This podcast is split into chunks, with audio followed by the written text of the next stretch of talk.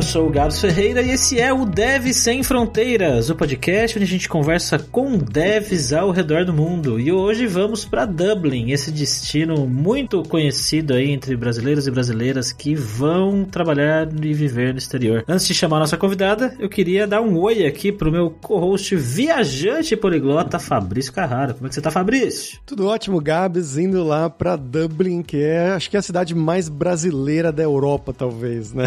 E a gente vai bater um papo com a Jussi. Como é que você tá, Jussi? Eu tô bem, vocês? Tranquilo. Bora lá pra esse papo, então.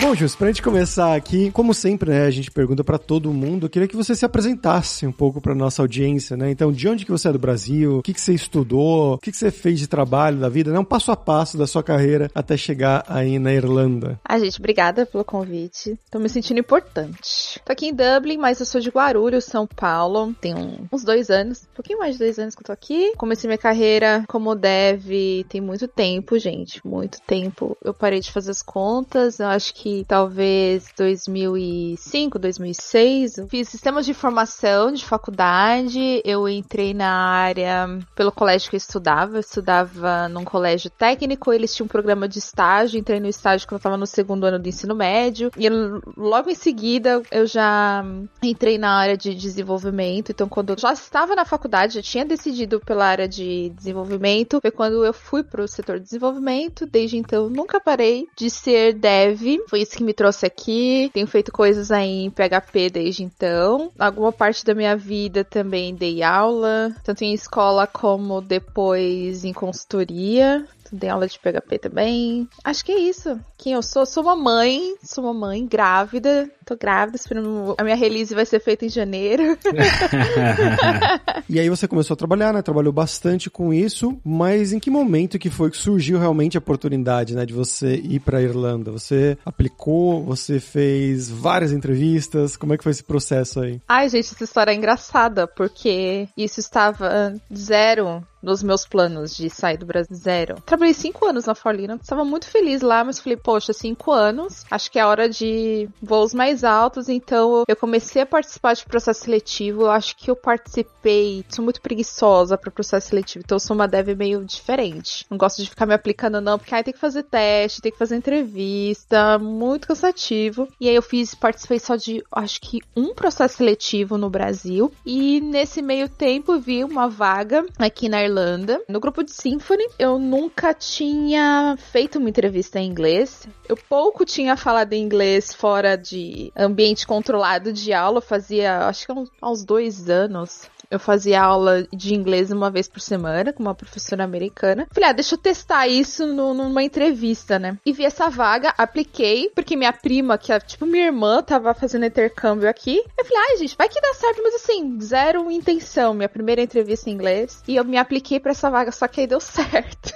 tipo, fora dos planos. E foi muito, muito susto, porque eu me apliquei pra vaga. Aí no dia seguinte, já vamos agendar a entrevista. Fiz a primeira entrevista entrevista, nunca tinha feito uma entrevista em inglês, então fiquei muito nervosa, inglês quebrado. Por isso, gente, fica aí o conselho, não espere o inglês ficar perfeito, porque ele quase nunca fica, sei lá. Me apliquei, achei que foi horrível a entrevista, assim, ela a conversa fluiu, mas eu fiquei muito nervosa, muito nervosa, e aí depois você lembra, puxa, falei tal coisa errada e tal coisa errada e tal. Mas ela deu certo. Quando me chamaram pra segunda fase, aí me bateu um desespero real mesmo. E eu tava almoçando, meu marido tava em casa, ele trabalhava bem pertinho de casa. Eu tava trabalhando alguns dias por semana é, de home office, então a gente tava almoçando junto nesse dia. E aí, quando chegou o e-mail, eu falei, amor, tô na segunda fase. Ele, uhul, partiu Irlanda. E eu, calma, calma, que eu nem tava preparada para isso, né? Não tenho nem roupa para esse evento. Então fiz a segunda fase, que já foi, eles fizeram umas fases meio que na sequência, assim. Tipo, primeiro foi soft skills, depois eu fiz um teste técnico e já falei com o RH. E a resposta veio menos de uma semana depois. Então recebi minha oferta de trabalho. Lembro que era dia 8 de julho, era meu primeiro dia de férias. E aí eu, em 7 de setembro, tava chegando na Irlanda. Caramba, foi rápido então. Nossa, gente, foi muito rápido. Pro meu desespero, porque tinha muitas coisas para resolver. Então a parte de work permit ele pode demorar, eles falam de três semanas a 90 dias, no estilo de, de empresa que é a, a que eu trabalho, demorou três semanas pro meu desespero. Então, assim, foi no tempo mínimo e eu sou muito, eu sou muito pessimista, assim, eu sou realista barra pessimista. Então, sempre acho que alguma coisa vai dar errado. Então, eu não fiz nada, nada até eu ter o work permit ali. Eu falei assim, não, vão reprovar. Alguma coisa vai dar errado. Então, enquanto não deu tudo certo, eu não comecei a vender coisa, não comecei a me organizar em nada. Eu esperei. Então, eu tive um pouquinho mais de um mês, eu acho que para desenrolar muitas coisas na minha vida, a vida do meu marido, a casa que a gente morava, o carro, fora as burocracias daqui. Uma loucura. Essa época você não, não tinha filho? Tenho, tenho meu menino de. Ele vai fazer 10 anos, ele tava com 7. Caramba, era grande. Eu tava já em idade escolar. Quando eu soube, quando eu recebi a proposta, eu já dei meio que um aviso prévio na empresa. Falei, gente, eu vou sair, não sei a data, não sei de nada. Aí fui na escola do meu filho, gente, vou ter que tirar o meu filho aí da escola. Ah, quando? Falei, gente, não sei. Ele vai ficar indo até a semana que a gente ficar. Então foi tudo assim, não sei. Tudo no não sei. Tudo nem certeza. Então ele veio idade escolar, ele tava no meio da segunda série lá, já do ensino fundamental. Muita coisa. Que empresa você foi? Você foi trabalhar com o que exatamente? Eu vim trabalhar pra Smartbox, é uma empresa que ela vende como se são vouchers de presentes, mas aí são caixinhas, por isso que a empresa se chama Smartbox. Você compra uma caixa de presente que é, por exemplo, hambúrguer com cerveja, ou é uma lua de mel, ou é uma, um restaurante bem chique. O slogan deles é que eles vendem experiências. Acho que ela começou na França, mas foi comprando várias outras empresas, então hoje tá em vários países da Europa, uma empresa grande. E eu trabalho fazendo APIs, basicamente, para o time que serve o app, que é para os clientes que são tem quem ganha a caixa, por exemplo, ou quem compra a caixa, e tem o app de quem é dono de restaurante, dono de hotel, que oferece os serviços que são vendidos, tem os vouchers vendidos. E o que, que você usa de tecnologia no dia a dia? Ah, eu uso PHPzão. Uso GitLab, GitLab, jeito brasileiro da gente falar as coisas, né? Uso Kibana para monitoramento. Mas o PHP não tinha morrido? Pois é, tem 20 anos que o PHP tá morrendo. Eu uso PHP com Symfony. Não tem banco de dados na aplicação que eu trabalho, porque a gente consome outras APIs. Então tem vários squads, então cada um responsável por uma coisa. Então tem administração de voucher, tem administração de clientes, tem booking, não sei o que lá. Eu faço parte da aplicação que serve coisas para o app. Então no app você ganha caixa, escaneia o voucher, faz booking. Não trabalho com banco de dados nessa aplicação, mas basicamente isso.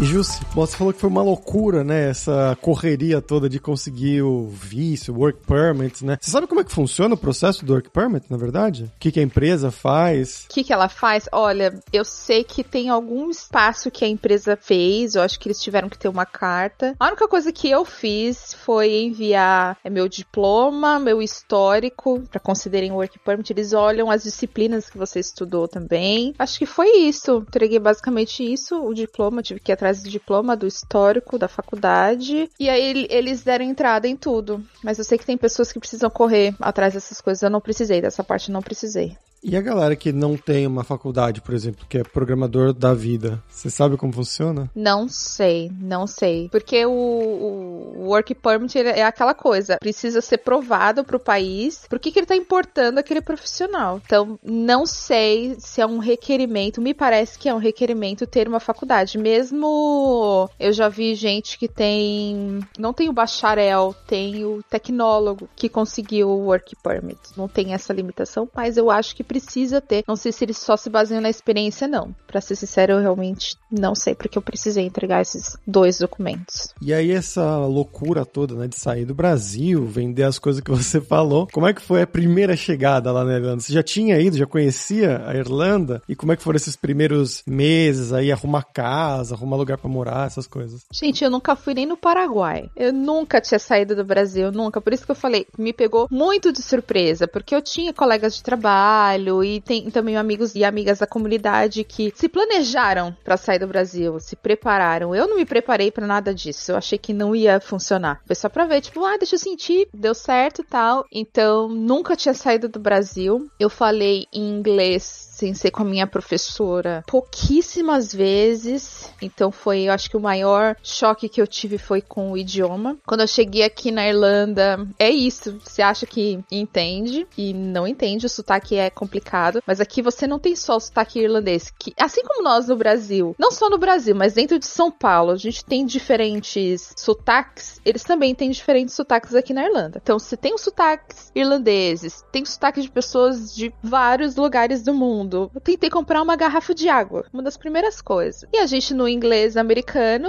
bottle of water, certo? E aí te fazem uma cara de, hã? A bottle of water. Ah, isso, é isso mesmo que eu quero. Então tem esse choque do idioma que também durou por, por algum tempo. A gente ficou maravilhado. A Irlanda é muito linda. É linda demais. Então cada lugar que você olha. E como tudo era novo, a gente apreciou absolutamente tudo. Nós ficamos hospedados os primeiros dias no centro de Dublin, na uma das partes mais feias de Dublin. A gente achou lindo, lindo, lindo. Hoje eu sei que é feio aquela parte que eu tava, mas a gente, a gente ficou assim muito maravilhado com tudo. A gente tava muito feliz. Mas tiveram vários desafios, né? Tem a crise imobiliária da Europa. Não só na Europa, acho que no Canadá isso rola também, mas assim, existe esse problema em vários países. No Brasil a gente é acostumada, ah, quero mudar de casa, quero alugar uma casa. Se você tem a grana, você olha lá a casa, escolhe ali geralmente no site da imobiliária mesmo. Ah, quero ver. Você vai ver, você pode decidir se gostou ou não. Uma vez que você gostou, você paga lá os três depósitos, ou sei lá, seguro fiança, e a casa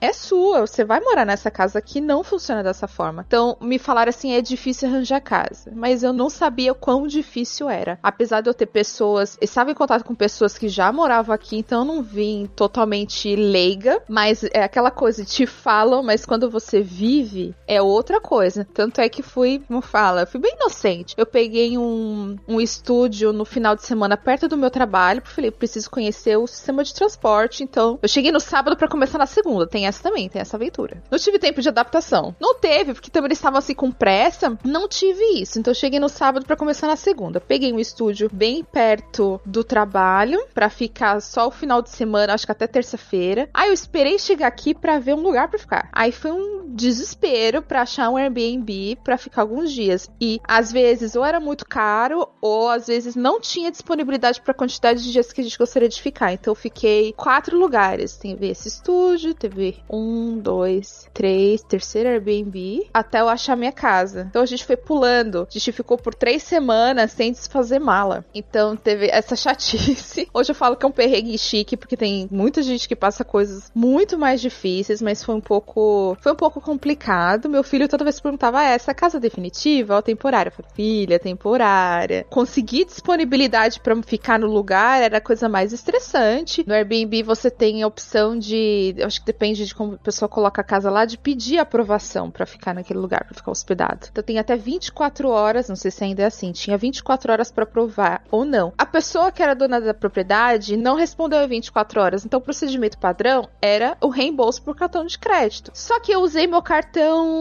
esses cartões pré-pagos. E para cartão pré-pago, o que eu usei, a política era reembolso demorar 30 dias. E era bem um que eu tinha falado, ai gente, eu tô cansada de ficar mudando de lugar, vou pegar um para ficar vários dias. Então era um montante grande de dinheiro. Era o maior até então. E ficou preso, ligava na, na, na operadora do cartão. E, assim, a gente recomenda não usar em Airbnb, não usar aluguel de carro, porque se não tem um, um papel formal para provar que aquele reembolso foi solicitado, porque é tudo online e tal. Então não me deram reembolso em um mês. Eu tive que trazer, ainda bem que eu tinha deixado uma financeira no Brasil, eu tive que trazer mais dinheiro. Então teve esses perrenguezinhos no início. Então demorou três semanas para conseguir minha casa. Eu visitei algumas casas até conseguir a minha. E depois que você visita, olha a casa. Aí se eles vão com a sua cara, eles dão prosseguimento com o processo. Então eles analisam sua renda, cartas de recomendação e tal. Aí né, baseado nisso, eles vão aprovar ou não. Então, quando deu certo a minha casa, eu também tava desacreditada até eu entrar na minha casa, me darem a chave. Então, teve esse estresse. Acho que a coisa mais estressante foi a questão de arranjar o lugar para morar. E também, no meio disso, a escola do meu filho. Eu tinha trocado alguns e-mails com escolas quando eu tava no Brasil e me responderam que não tinham vaga. Então, um negócio que eu deixei para resolver quando chegasse aqui mesmo. Mas pareceu um anjo. Postei num grupo no Facebook e um anjo falou assim: ai, vamos tentar a mesma estratégia que a gente fez com a minha filha. Vai lá na porta da escola com seu filho, meu marido vai lá com vocês, tenta matricular ele lá. E foi assim que eu fiz. Então a gente chegou no sábado, segundo comecei no trabalho, quarta-feira fomos nós três, eu, meu marido e meu filho lá na escola, a gente encontrou o marido dessa moça. Aí ele nos apresentou pra diretora: ai, tem vaga pra ele? Ah, ele quer começar amanhã? Quer, quer sim, ó, tá aqui o uniforme, tem doação aqui de uniforme, toma aqui. Começa amanhã. Então foi tudo assim, muito rápido. Ele começou na quinta na escola. E deixar meu filho também na escola sem inglês foi uma dor enorme no coração, gente. foi difícil, muito, muito difícil. Foi um momento que eu quebrei, porque eu tava segurando a onda por muitos meses, muitos não, né? O tempo que, do processo, minha mãe, minha família, meus amigos, ai, nossa, você vai embora, isso aqui, às vezes a galera chorava e eu lá segurando firme. Mas o dia que eu deixei meu filho, né, porta da sala de aula, a professora botou a mãozinha nas costas dele, tipo, vamos. Eu falei, meu Deus, eu tô abandonando meu filho, ele não fala inglês, ele não vai entender ninguém, ninguém vai entender ele, sai chorando de lá até o meu trabalho. Chegou no trabalho, limpei as lágrimas e fui trabalhar. Então isso foi um dia muito difícil. Então são as coisas que me rolê no V corre. Disse, ah, nossa, beleza, ela foi lá, potinha, chegou lá em Dublin, mas por trás das cenas tava acontecendo tudo isso. É literalmente quando a criança chora e a mãe não vê, né? Mas... Ai, sim. sim, e pior. Ai, gente, tadinho, pior que ele sofreu. A adaptação dele foi muito rápido, mas ele sofreu no primeiro mês. Foi complicado. É, eu queria perguntar sobre isso. Como é que é? Porque geralmente quando a gente. As pessoas que a gente entrevista aqui são pessoas que vão para fora quando tem filhos, né? São filhos pequenos, né? De um, dois, três, quatro anos no máximo. Mas o seu já tinha sete, né? Já tem os amiguinhos, já fala tal, fala bem a língua nativa e tudo mais. Essa adaptação aí de estudar, como é que foi para ele? A parte da escola, eu acho que foi a parte da escola aqui foi a parte mais fácil para ele. Começando do, do, início, né? Então, quando eu falei para ele, filho, a gente vai embora pra Irlanda, é onde a Dinda tá morando, tal, não sei o quê. Ele ficou animado, mas eu acho que ele não tinha entendido o que, que ia acontecer. Então, teve o um momento da, da, despedida no aeroporto, minha mãe, imagina, eu sou filha única por parte de mãe e ele é o único neto. Então, minha mãe sofreu demais minha mãe abraçando ele, eu vendo aquela cena, eu falei, meu Deus, tô tirando o neto de perto da minha mãe. Quando ele chegou aqui,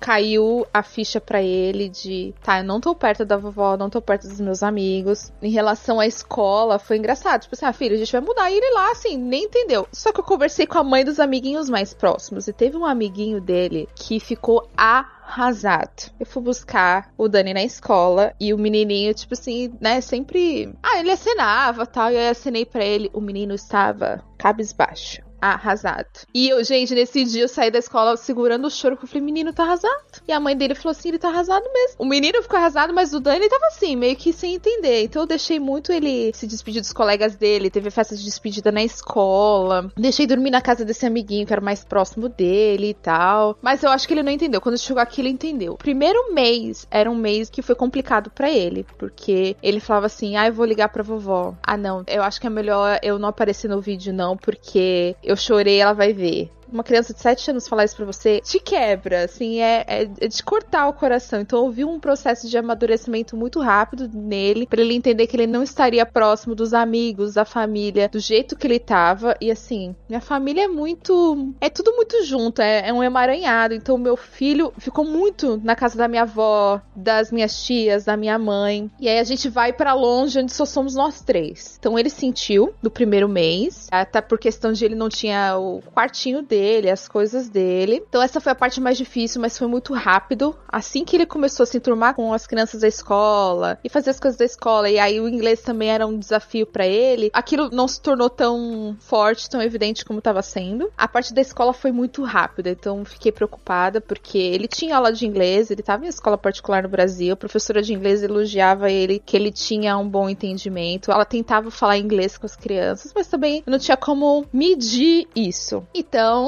Tinha uma criança brasileira na turma dele, um amiguinho, o primeiro amiguinho que ele fez, a professora falou assim para mim: eu vou colocar eles dois juntos pro Pietro ajudar o, o, Daniel. E por fim, deu 15 dias, eu sempre assim, quando eu deixava ele na escola, ah, tá tudo bem, tá, tá tudo bem. Aí a professora, com 15 dias, tive que separar. Estavam bagunçando falei assim, bom, é um bom sinal, porque se ela se sentiu confiante para separar, tá tudo certo. E eu perguntava para ele, filho, você tá entendendo? Tô. Você tá conseguindo falar? Ah, às vezes. E a professora falou, olha, ele não fala muito, mas ele demonstra que entende as instruções. Ninguém reclamou nem nada, eu também tava frequentemente perguntando. Quando foi em dezembro, teve a apresentação de Natal na escola, o menino tava lá cantando, feliz da vida. Só que ele não falava inglês com a gente em casa. Dezembro e janeiro, a gente passou o ano novo, a gente foi visitar a família do meu marido que mora nos Estados Unidos. E aí minha sogra cuida de crianças. E eu vi ele conversando inglês com o menininho. Eu falei, não é que o safado fala inglês mesmo? Porque toda vez ele não falava com a gente. Não, a gente não sabia. Eu falei, hum, ele fala inglês, tá tudo bem.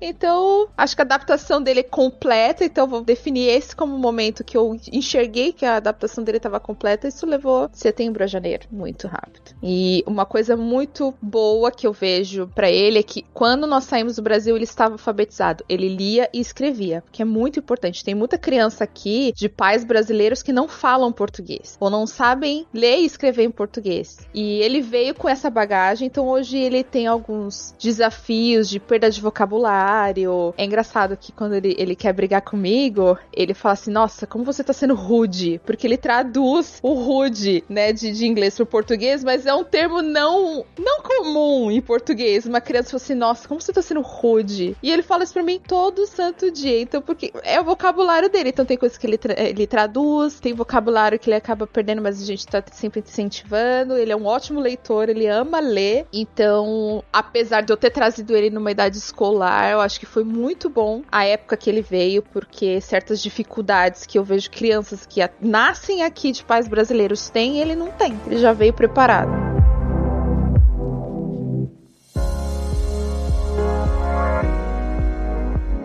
E Jussi, como que é o trabalho no dia a dia? Aí você trabalha com pessoas do mundo inteiro, com outros brasileiros, com irlandeses, como é que é? A equipe que eu comecei a trabalhar tem pessoas de vários lugares. Aí é muito legal, muito legal, porque no Brasil, não, sei lá, tive contato com gringo pouquíssimas vezes, e aí gente de diferentes partes, então tinha argentino, meu chefe era francês, tinha irlandês, irlandês é a minoria da empresa, sul-africano, espanhol, tinha o catalão, nossa, pra entender o catalão era difícil, tinha indiano, quando eu entrei no time ele era bem grande, tinha várias pessoas, depois da pandemia muita gente foi embora. E depois eu fui para um outro time, que é só aí da parte de back-end eu e um brasileiro. Mas a gente trabalha com a parte. Tem uma empresa que presta serviço de app, que desenvolve os apps, e eles são de Portugal. Então tem essa mistura aí. Tem gente de toda parte do mundo. Mas o interessante é que a minoria é irlandesa na empresa. E como que é a dinâmica do trampo no dia a dia? E é muito diferente do que era no Brasil? Eu acho que o que é mais diferente é a cultura. A cultura de trabalho. É a coisa mais gritante. No Brasil, quem trabalha com tecnologia, a gente sabe que na maioria das vezes a gente não tem hora para parar. Então, aqui é interessante que não tem essa. Acabou o seu expediente, acabou. Exceto se tem um problema muito sério acontecendo, vão te pedir para resolver. Eu acho que eu fiquei até depois do meu horário. Meu chefe me pediu uma vez e foi assim, uma hora além do meu horário. E depois acho que de alguém me pedir de dar algum problema nunca mais aconteceu. Eu lembro de uma ocasião que ficou muito claro para mim que a cultura era diferente. Tirei uns dias, acho que pra ir num evento, eu não lembro a ocasião, mas eu ia trabalhar até, vamos supor, quarta-feira. E eu tava com uma tarefa e eu não tinha conseguido terminar essa tarefa. E a empresa costumava oferecer cursos de inglês pra gente. E eu tinha aula de inglês naquele dia, e meu chefe sabia que eu tinha. Mas eu falei assim: eu vou pular aula de inglês porque eu vou tentar terminar isso antes de ir embora. De repente ele vira para mim e fala assim: o que, que você tá fazendo aqui? Aí eu falei assim: ah, então, eu tenho que terminar isso. Aí ele, falei então, mas eu vou ficar uns dias fora. Ele, segunda-feira, quando você voltar, você termina. E eu me sentindo super mal porque eu tava com aquilo pendente. E ele assim, não entendi por que você tá aqui. Vai pro seu inglês, vai fazer suas coisas quando você voltar. E nessa, um outro colega de trabalho ouviu: Sim, é, você tá louca? Segunda-feira. Não terminou até agora? Vai. Foi muito tranquilo. Então tem essa. A questão da cultura de trabalho é muito diferente. E eu entendo que ela é diferente de outras partes do mundo. Eu acho que é muito da cultura europeia, que é diferente da norte-americana. Deu 5, 6 horas, acabou. Você vai viver a sua vida. O pessoal daqui da Irlanda é muito ativo, então eles praticam esportes, vão fazer caminhada, vão fazer qualquer coisa. Então é muito, muito diferente do que a gente tinha no Brasil. É um ritmo bem mais de boas. E o que, que você curte fazer aí em Dublin, além de ir nos pubs? Ai, gente, tava adorando, né? Pré-pandemia, tava adorando ir pra pub. Tem um pub na frente do escritório. Então, de sexta-feira, era assim: você via que depois do almoço a galera já tava não querendo trabalhar. Quatro horas da tarde nós íamos pro pub. Seis horas tava todo mundo louco. era muito legal. Então, eu consegui aproveitar uma parte disso. Não consegui explorar muito da Irlanda. Teve uma vez que eu fui pra Irlanda Irlanda do Norte, passear. Aqui tem parques lindos, então qualquer lugar você vai encontrar um parque legal para ir. Existem alguns passeios turísticos. Recentemente eu fiz um, tem uma biblioteca de uma faculdade aqui que ela é bem famosa, da Trinity, e a biblioteca é muito linda, antiga. Alguém me falou que teve gravação do Harry Potter lá, eu não sei, realmente não sei, mas é uma biblioteca linda, antiga. A Irlanda é bem pequenininha, então dá para você atravessar Dublin a Galway em três horas de carro, então a gente já fez isso. Eu fiz isso aí, inclusive, também, de carro. E é muito engraçado a gente estar no Brasil, porque às vezes a gente fica três horas dentro de, de São Paulo. E aí chega assim no outro lado da ilha. Fiz Cliffs of Moher, que é um clássico. Teve gravação de Star Wars lá. É lindo demais. O que mais que eu fiz? Ainda tem muito lugar para visitar. Muito lugar. Fui na no Guinness Lake também, que é um outro ponto turístico daqui. Mas eu gostaria de ter explorado mais. Tem bastante lugar para ir ainda aqui. Então no meu tempo livre, a gente vai a algum parque. Uma coisa muito comum a gente pegar um café e sair andando. É isso que eu curto fazer aqui. Gostaria de estar viajando, porque todo mundo fala assim: é bom de morar na Europa, que você viaja a Europa toda, num custo baixo, dá para fazer de trem, não sei o que lá. Não fiz isso ainda, por motivos óbvios, mas eu tô doida para visitar algum lugar. Doida para visitar fora e também parar de passar frio aqui. Quanto tempo demorou até ficar bom? Ah, Gabs, não tá bom não.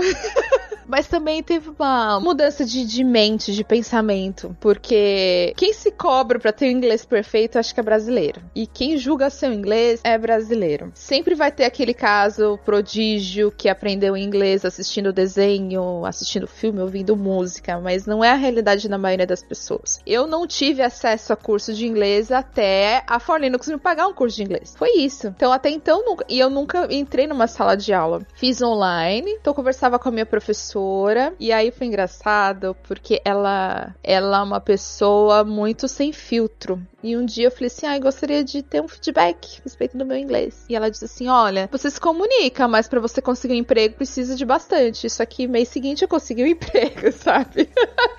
E não é só aqui na Irlanda, sei que tem outros países que são assim também. Eles não te cobram um inglês perfeito, até porque a gente não tem contato com o cliente final. O que a gente precisa é um inglês bom para se comunicar, entender e falar, e escrever e tal. Que é uma coisa que você vai refinando ali no, no meio do caminho. E a maioria das pessoas que trabalham comigo são pessoas cujo inglês não é a primeira língua. Então tem muito essa compreensão. Eu não tenho essa questão de julgar. Eu lembro de me sentir muito mal. Eu sou uma pessoa que se cobra muito. Eu me cobrava demais no início. Porque no início eu entendia coisas por contexto, era um quebra-cabeça. Você pega uma palavra aqui, uma expressão ali, isso aqui, junta, acho que entendi. Ainda bem que tinha brasileiro na equipe que eu falava assim, então, vamos confirmar, assim, é isso, isso, isso, e às vezes era, às vezes não era. Ficava com o Google Translate aberto para enviar qualquer mensagem no chat. Passou uns meses, isso parou de acontecer. Um dia eu falei assim, nossa, eu não tô precisando. Era mais insegurança, não tô precisando usar o Google Translate para mandar mensagem. Ah, eu tô entendendo uma frase inteira, tô entendendo uma reunião inteira. Isso levou alguns alguns meses, o que foi agravado para mim, como em março já entramos em lockdown, eu parei de conviver com as pessoas, porque a maioria da conversa mesmo rolava na hora do almoço, na hora do café, não era bem no momento do trabalho. Isso me atrasou. Eu gostaria de estar mais longe do que eu estou agora, porém eu parei de me cobrar, porque eu falei assim, eu, eu tô aqui, eles me contrataram com o inglês que eu tinha. Eles me mantiveram com o inglês que eu tinha. E as coisas vão melhorando. Então, comparando ajuste de hoje com ajuste de setembro de 2019 eu melhorei muito, muito no inglês, não tenho problema nenhum para resolver problemas, para fazer uma ligação, para entender as pessoas. É bem tranquilo. Ainda tem a questão do falar e sair coisinhas erradas, erros gramaticais, que são coisas que a gente vai refinando. Então, sei lá, não sei, não sei te dizer quanto tempo isso demorou, mas eu posso dizer que vai melhorando e ninguém me cobra, nunca ninguém, nunca nenhum feedback de manager, alguém me falou assim, seu inglês tá ruim. Pelo contrário,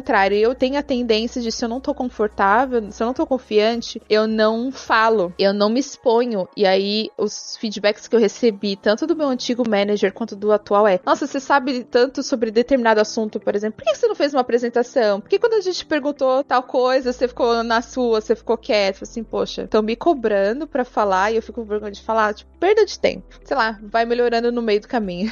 Gabs, acho que tá na hora, né? Do momento Alura Língua! Alura Língua, gua, gua, gua. Hoje a gente vai falar sobre os cursos regulares da Alura Língua, que você pode pegar desde o iniciante até o avançado, né? Tanto de inglês quanto de espanhol. Você pode começar do zero com a gente e estudar a língua completa, tudo pelo mesmo valor. E, é claro, você vai usar o algoritmo inteligente da Alura Língua, que ele meio que vai aprendendo aquilo que você sabe, aquilo que você tem mais dificuldade, menos dificuldade, até você realmente internalizar analisar esses conceitos, seja de vocabulário, seja de gramática. E por fim, a gente tem também o curso inglês para devs, né, que a gente lançou faz pouco tempo, que aí é focando nesse vocabulário, nas estruturas, nas situações mais usadas para você, que é desenvolvedor, que é desenvolvedora, quer trabalhar para fora estando no Brasil ou quer realmente imigrar aí como a Jusce ir para Irlanda, ir para França, ir para os Estados Unidos, seja lá para onde for. E galera, não se esqueçam que a Black Friday da Lura Língua já começou. Você vai ter 20% de desconto para estudar inglês e espanhol com a gente gente e vai ter acesso a todos os cursos do nível iniciante ou avançado e também o curso inglês para devs. Então vai lá agora mesmo em aluralingua.com.br e comece a estudar com a gente com desconto agora mesmo.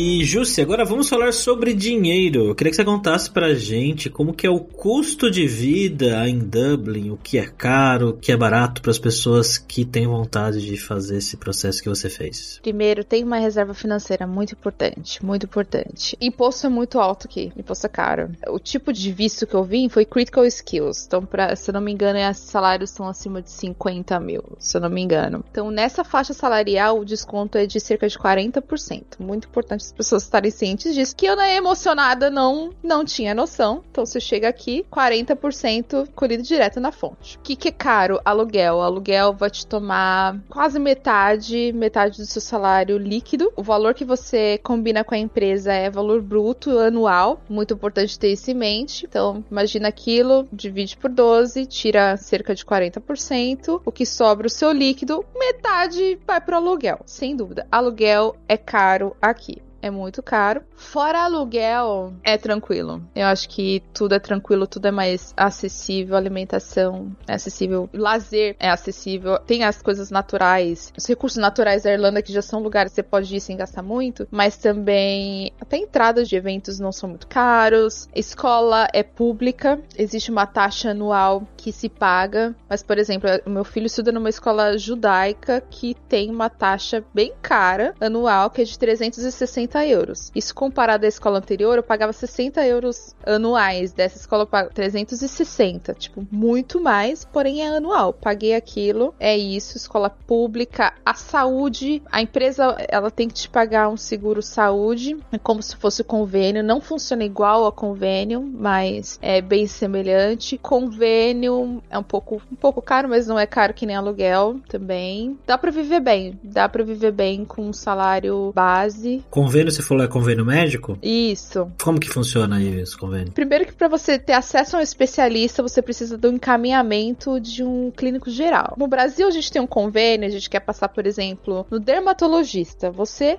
procura lá na, na, lista e liga e marca. Aqui não funciona assim mesmo que você tenha um convênio. O que, que o convênio vai te ajudar? Às vezes, dependendo do que você vai fazer, você tem acesso a quarto público ou algum procedimento. Por exemplo, meu marido recentemente fez um transplante de córnea. Tinha duas opções. Na pública, ele tinha que ter uma contribuição de imposto de dois anos, coisa que ele ainda não tinha, mas a gente tinha o um convênio, então a gente não pagou nada. Foi uma vantagem. Existe também a questão muito do reembolso. Então, quando a gente vai no clínico geral, federal, a gente paga, depois pede reembolso. Tem muito mais possibilidades no Brasil com convênio médico do que se tem aqui, que funciona diferente. Então, se você quer passar no oftalmologista, num dermatologista, você precisa passar num clínico, pagar consulta, pedir reembolso, ele vai te encaminhar e dependendo do que você vai fazer do procedimento, o convênio vai cobrir ou não. É, por exemplo, eu tô fazendo pré-natal aqui, e aí tem três opções. Você faz ou totalmente público, ou totalmente privado, que aí o convênio não cobriria absolutamente nada, né? Ou semi-privado. Então, como eu tenho convênio, é, ele cobre a minha internação, cobriu minha taxa, eu tive que pagar uma taxa de 700, 700 euros? Ou 900 euros? Uma coisa assim, de taxa de pré-natal, o convênio cobriu. Então, funciona mais ou menos assim. Isso aqui é um pouco complexo, mas não é igual convênio no Brasil. Jussi, eu tenho visto recentemente uma ou outra coisa de casos de xenofobia aí na Irlanda, que parece que tá indo muito brasileiro por aí, e tem alguns casos de pessoas que são agredidas, gente sendo ofendida. Isso são casos isolados ou é o tipo de coisa que você já viu, de repente até já passou por algo parecido? Eu não vou falar que é um caso isolado, é um tipo de caso que eu não tenho muito contato, não faz parte do meu dia a dia, eu nunca enfrentei xenofobia de nenhum tipo, mas recentemente até saiu em notícias. Até muito importante falar, existem muitos brasileiros aqui na Irlanda. Você vai num café, você vai todo tipo de loja, todo tipo de café, restaurante que você vai no centro de Dublin, você vai encontrar brasileiro trabalhando lá e vai andar pela rua vai encontrar pessoas falando português. Tem muito brasileiro aqui, mas é muito importante dizer que a maioria dos brasileiros que estão aqui não são brasileiros que vieram como eu, que vieram com visto de trabalho. São brasileiros que vieram como estudantes, que aí eles trabalham geralmente meio período. Então, estuda meio período, trabalha meio período, acabam pegando trabalhos mais simples. E tem as pessoas que vêm com cidadania europeia, que também vêm aqui e batalham muito para se manter aqui. Então, tem a cidadania te dá o direito de morar aqui, mas corre atrás das coisas. Tem muitos brasileiros trabalhando como delivery. Então, existe uma rixa de gangue irlandesa com entregadores estrangeiros. O argentino que trabalha comigo, ele falou que uma vez ele tava no trem, e aí eu acho que ele tava falando com, sei lá, com alguém, com a namorada dele, ouviram ele falando em espanhol, e alguém veio pra cima dele, tipo assim, por que, que você não tá no seu país? Vai embora pro seu país, não sei o que, não sei o que. Então eles veem esse tipo de pessoas, eles enxergam os imigrantes como pessoas que estão roubando o emprego deles. E geralmente isso, assim, vem de uma classe de irlandeses que trabalham nesses trabalhos bem simples. Então isso existe, mas eu nunca presenciei. Então tem casos de agressão, mas não é uma coisa que a gente vê em notícia todos os dias. É bem esporádico. É um tema que está em evidência, mas não acontece toda hora. Não é uma coisa que eu abro o jornal daqui e vejo todo dia.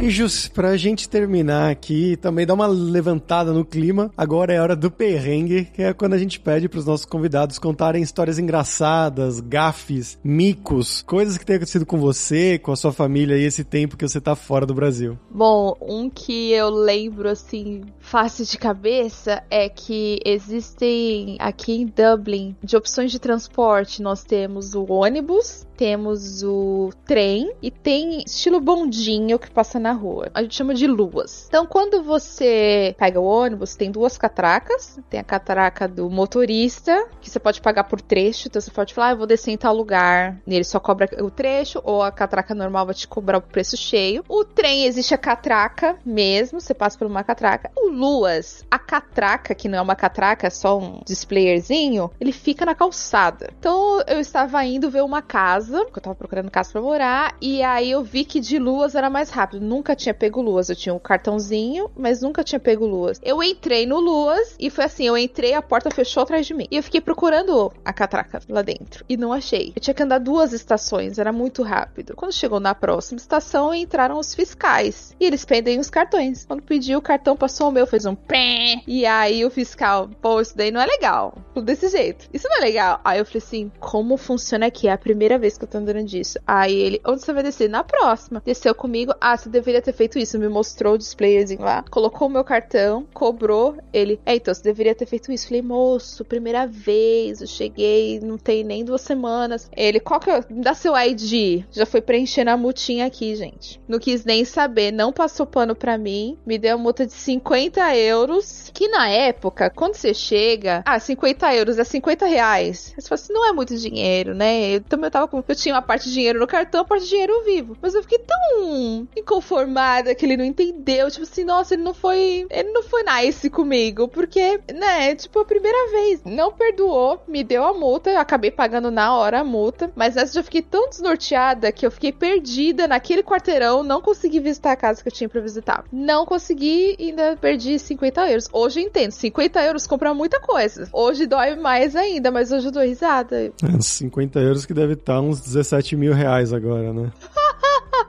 50 euros compra muita coisa aqui, então. Nossa, que vergonha, porque aí todo mundo olha para você também, né? Pé na maquininha. Ai, que constrangimento. Tentou mandar um jeitinho irlandês ali, não deu muito certo.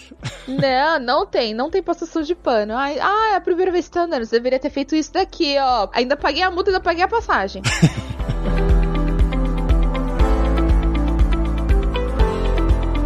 Maravilha, Jussi. Muito obrigado pelo seu tempo, pela sua participação. Foi muito legal. Você quer divulgar alguma coisa? Ai, gente. Bom, vou divulgar o PHP Women. As meninas estão dando workshop de PHP de novo, de grátis. Então, arroba PHPWomenBR lá no Twitter. Uh, tem o grupo de mentoria Imoye também, que é um grupo para mulheres negras, que é muito legal, muito bacana também. Eu faço parte dos dois e são, estão no meu coração. Os links você vai encontrar sempre lá no devesemfronteiras.tech.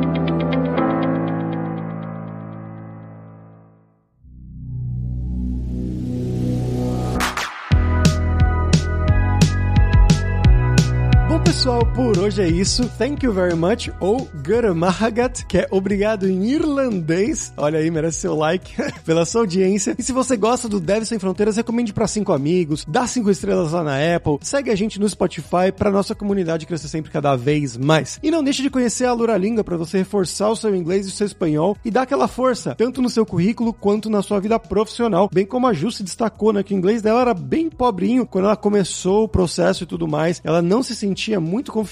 Mesmo assim, ela conseguiu passar nas entrevistas, mas é uma coisa que quanto melhor tiver o seu inglês, melhor você vai se comunicar e mais chance você tem de passar numa entrevista de emprego como essa, por exemplo. E só lembrando que o 20 do Dev Sem Fronteiras tem 10% de desconto em todos os planos. Além também, é claro, da alura.com.br que tem mais de 1.200 cursos de tecnologia, principalmente na área de programação, inclusive muitíssimos cursos de PHP. Você vai aprender PHP de cabo a rabo se você quiser trabalhar com essa mesma tecnologia aí que a Jusce está utilizando lá na Irlanda. Tem curso também de como você criar o seu currículo em inglês ou em espanhol para mandar pro exterior. Então, com certeza vai ter o curso para você. E galera, não se esqueçam que a Black Friday da Lura Língua já começou. Você vai ter 20% de desconto para estudar inglês e espanhol com a gente e vai ter acesso a todos os cursos do nível iniciante ou avançado e também o curso inglês para devs. Então vai lá agora mesmo em aluralingua.com.br e comece a estudar com a gente com desconto agora mesmo. E se você curtiu as músicas de abertura e de fechamento, você quer uma trilha sonora original pro seu podcast, pro seu vídeo, seja lá o que for, você pode contatar o nosso Rick Produtor. O e-mail dele é producer.rickster com ck, arroba gmail.com. Então, pessoal, até a próxima quarta-feira com uma nova aventura em um novo país. Tchau, tchau.